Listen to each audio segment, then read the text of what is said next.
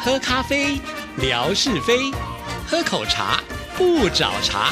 身心放轻松，烦恼自然空。央广即时通，互动更畅通。亲爱的听众朋友，大家好，欢迎收听今天的央广即时通，我是谭志毅。今天又到了吓你一跳的单元，邀请我们的志平出场。嗯嗯嗯嗯嗯，等我一下，等我一下上节目了还吃什么东西 呢？啊！这这上节目不能吃东西啊录音间里面不能吃东西，这是规定。啊！是哈、哦，，对，所以我的惩罚就是越来越胖喽。我觉得你这有点吃力不讨好哦，因为呢，录音间里面不能够吃东西，啊是那偏偏你也没吃，你不过 呢就是做了一个音效，还要造成人家的误会，等一下出去的时候人家就要处罚你了啊，。是哈、对还以为人家说下回说啊，仙姑团们到台北来旅游要上节目的时候，就说，哎，上回夏志平在节目里面有吃东西，我们这回比照办理，那我可怎么办？ 所以那开除的就是我啦。你就说那音效嘛， 没有对，啦，吃什么东西可以吃到 这样子这么好吃面呐、啊？对，拉面呐、稀里呼噜的是吸进去，你没看到那日本人吃拉面的，他那面是不能咬断而的且要呀，越大声，觉得是对对煮饭的人一种敬意。对，越大声越好吃。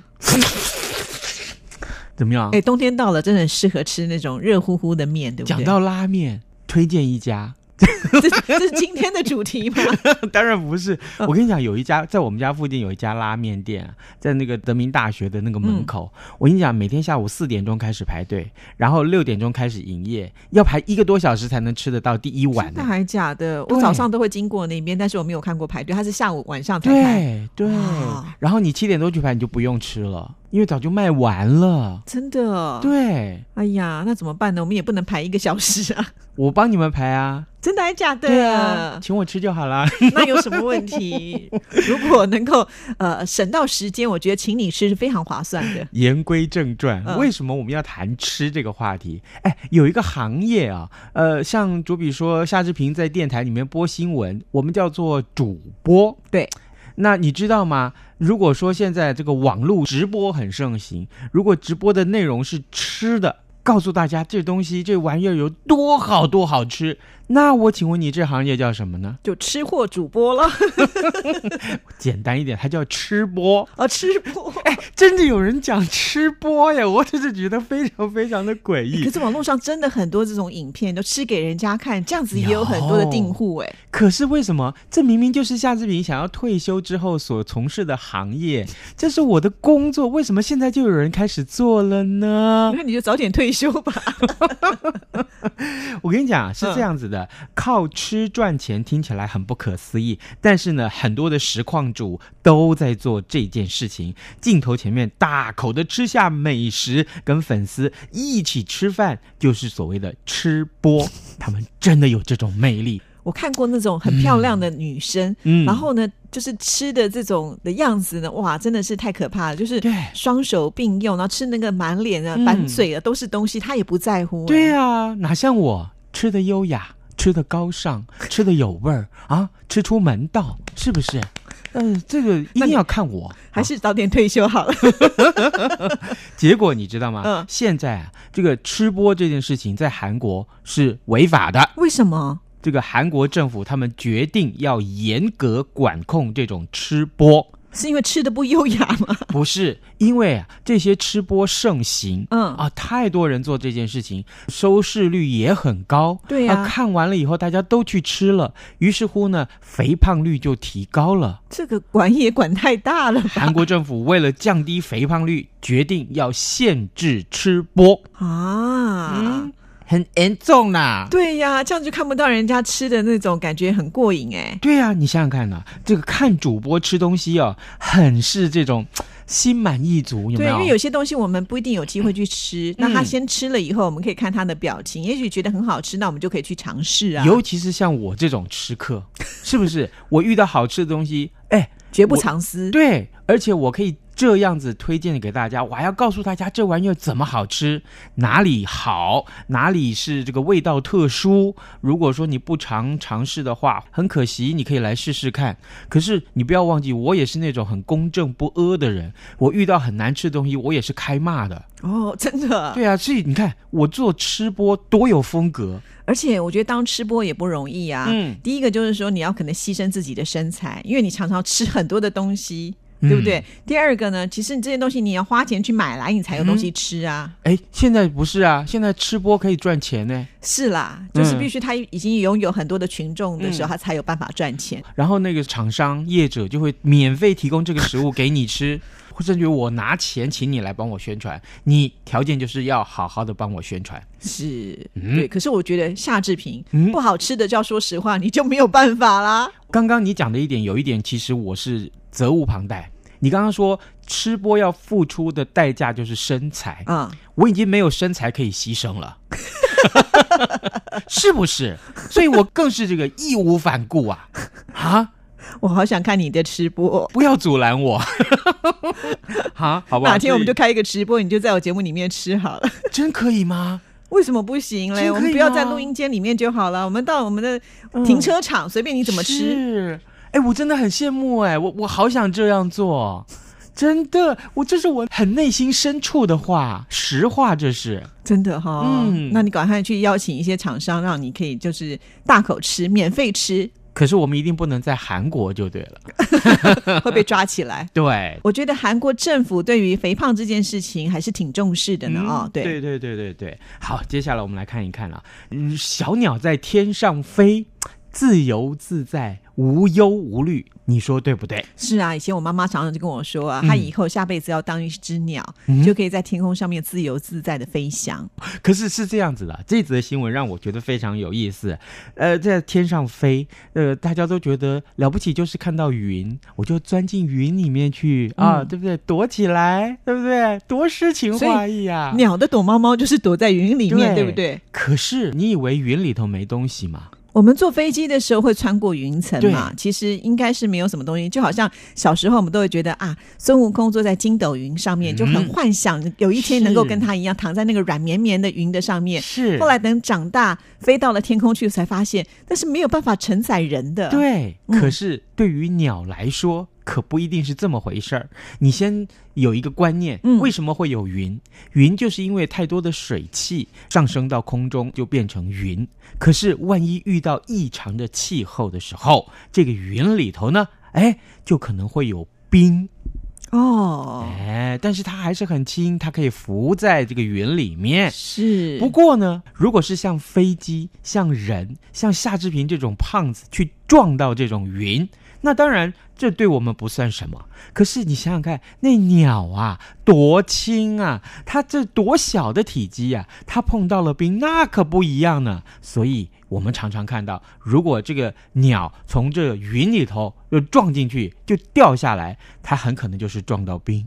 哦，原来如此，哎所以云不是我们想象的这么的安全对。啊，真的哦。对，对小鸟来说，那是一块石头呢。所以小鸟不只要闪飞机，现在有的时候还要闪云朵，是，哦那叫冰晶团。冰晶团。长知识了吧？长知识了。啊嗯所以没有翅膀就不太懂鸟的世界，对，所以所以告诉我们，就是说这世界之大，无奇不有。真的无奇不有、哎嗯，哦，，好，接下来告诉你，你永远没有办法预料你的人生救星会在什么时候出现，对不对？当然喽，我们嗯就希望随时都有救星啊！你看以前我们在看《来自星星的你》，哎呀，嗯一个男朋友如果是一个外星人，你只要内心默喊“危险啦，救我啊”，他就出现，那多美好啊！我来。好了，这个问题是这样，在日本就有一个四十二岁的家庭主妇，她因为穿的很邋遢，所以呢，年初的时候就被她女儿提报到这个综艺节目里面去接受全身大改造，最后呢，哎，成功的大变身呢，而且变得非常厉害，现在变成漂亮的熟女了，哦，真的吗？那我也要报名参 加。可以。可是原来你不够邋遢，就她一定要改变很大，你才可以去。哦，对除非说好，那你要变成什么像夏志平一样的胖子，那他帮你改造一下，这代价很大吧？千万不要。啊哎，那反过来嘞，嗯对不对？我们夏志平也去改造一下，搞不好变那个小鲜肉。 是我正想去 呢，没有啦，最主要是啊呃，问题的出在后头。哦，那这个漂亮的熟女变身之后大受肯定，嗯，可是呢，这个电视节目呢就接到了一封信，那这信里面就告诉他们这个制作单位说，哎，这位熟女啊，她的脖子好像看起来跟一般人不太一样哦，那你是不是让这个熟女去检查一下呢？哦，好，这熟女一听，好，那我就去检查看看了。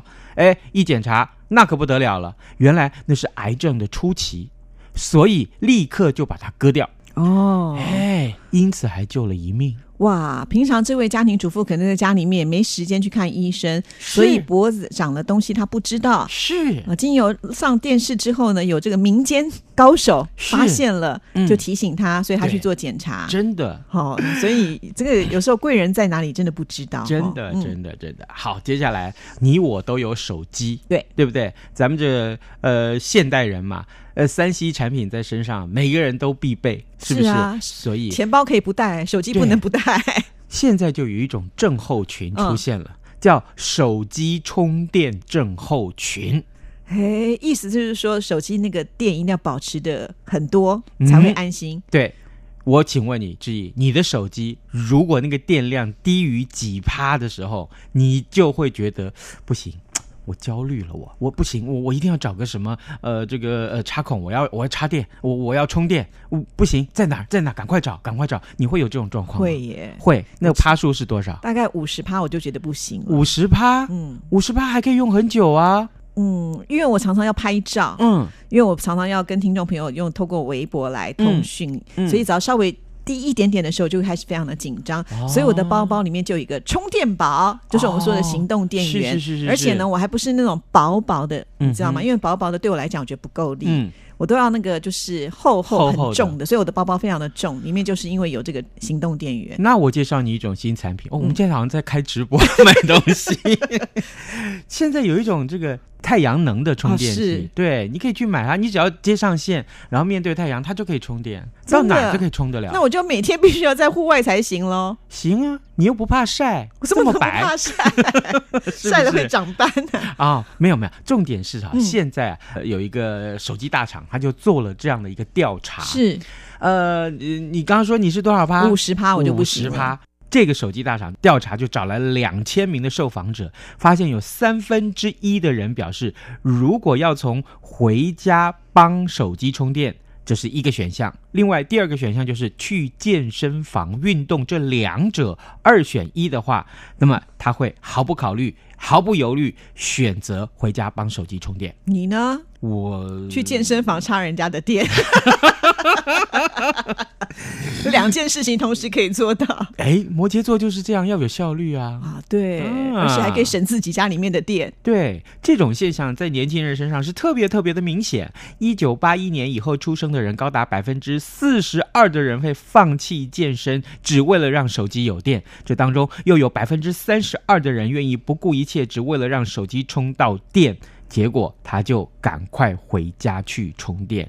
好，从这些受访者里面也意外发现有百分之四十六的人愿意跟陌生人借行动电源，也不愿意让手机没电。啊、真的好勇敢哦！可是如果有人跟我借行动电源，我不会借他啊。因为你们如果不是在一起的话，你不可能说行动电源只借他一分钟就充好，对啊要花一点时间呢、对啊，对，这个也挺奇怪而的。且借他我手机没电怎 么办？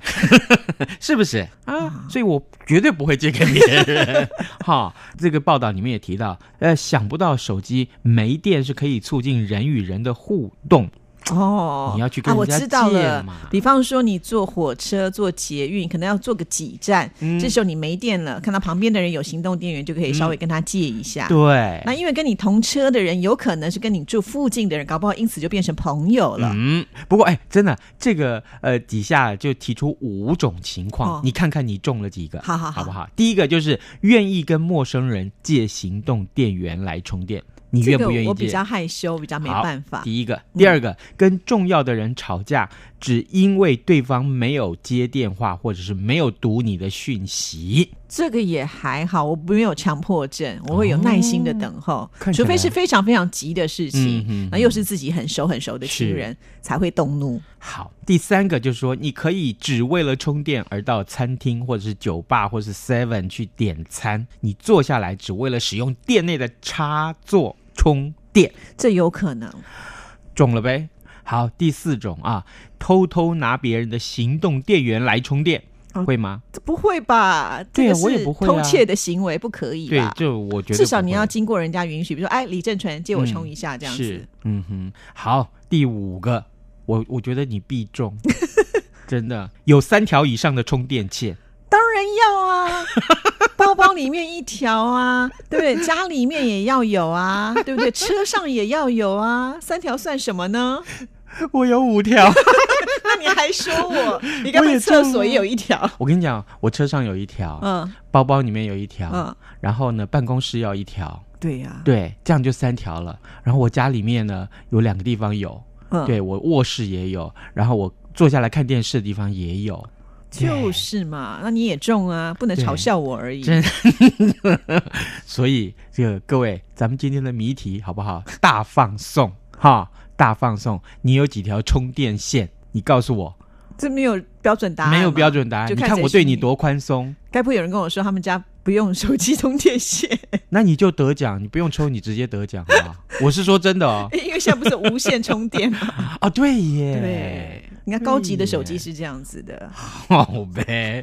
好了，可是这个题目既然出了嘛，还是这样子，好不好？对对对对你有几条充电线啊哇？欢迎你告诉我们，好不好？好，嗯好，来，接下来我们还有时间，我们来看一看，不管是在日本或是台湾啊，我们这些没有办法不重视观光客的国家，如果你看到这些外语的菜单呢，呃，其实并不。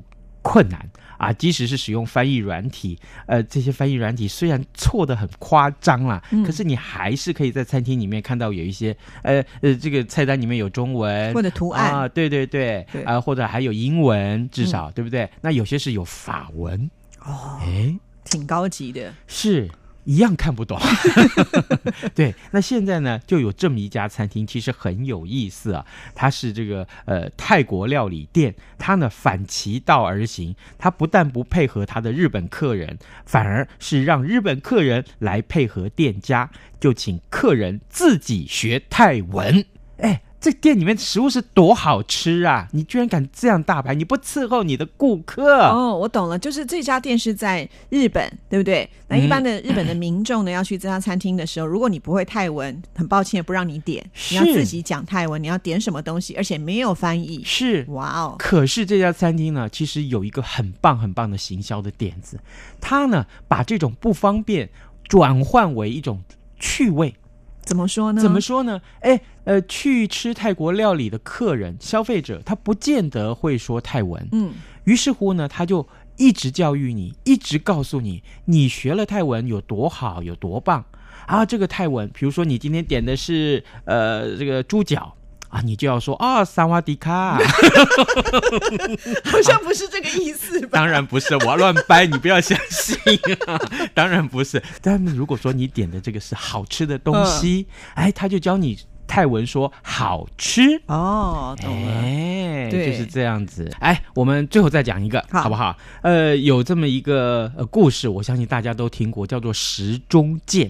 对，就是这个亚瑟亚王瑟的王故事。对，只有不他能够拔得起来。对，因为他是王，他才有能力拔起来，嗯对不对？那现在呢，有这么一个女生，她在这个湖里头拔出了一千五百年的历史的这个宝剑，才八岁，他八岁就拔得起对湖中的剑，对，他怎么会发现这个剑呢？好特是别。这样子的，呃，他们在这个一家人在湖旁边啊，就这个玩这个打水漂，然后就从水里面捡石头，结果呢，他就突然看到，哎，这个地方怎么好像不太一样，有一根树枝，他就把那个树枝要抽起来，一抽起来，哦，不得了了，这是一把剑哎。是哦，可是呢，这个剑当然不长啦，也才八十五公分，嗯，上头的什么这个宝石啦、呃装饰啦，还有这些纹路啊，都还很清楚呢。哇，一千五百年都没有对被别人发现，对就被这个八岁的小女孩看到了，而且还拔起来了。，对，然后呢，他爸爸看到啦，就送到博物馆里面去鉴定，